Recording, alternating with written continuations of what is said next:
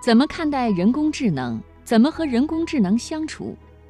自从柯洁和阿尔法狗的比赛之后，这是人们经常会讨论的话题。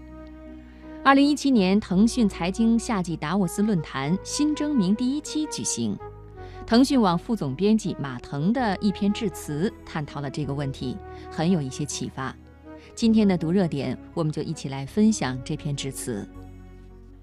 刚才进场的时候，我们看到了各种各样的机器人。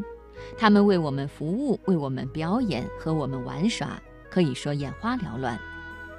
我今天和各位握手的时间要比平时长一些，因为看到这些机器人，我比任何时候都愿意来感受人类的温度。今年五月，围棋天才少年柯洁与阿尔法狗有一场对决，柯洁在输棋以后落泪了，他说。阿尔法狗就像是围棋上帝，所向披靡，战无不胜。看到的是宇宙，而他自己看到的仅仅是小池塘。他说：“人工智能太善于学习，它的未来不可限量，而人类的未来也许已经属于它。”是这样吗？当我看到柯洁痛哭的时候，我就在想，其实柯洁并没有输，阿尔法狗赢了，但他并没有笑。没有为他自己的胜利欢呼雀跃。喜怒哀乐是上帝赐予人类的礼物，而我们修身养性、风雨兼程，也是人生应有的宿命。有人说，人工智能也在学习人的情感，但我不认为这是一件悲观的事情。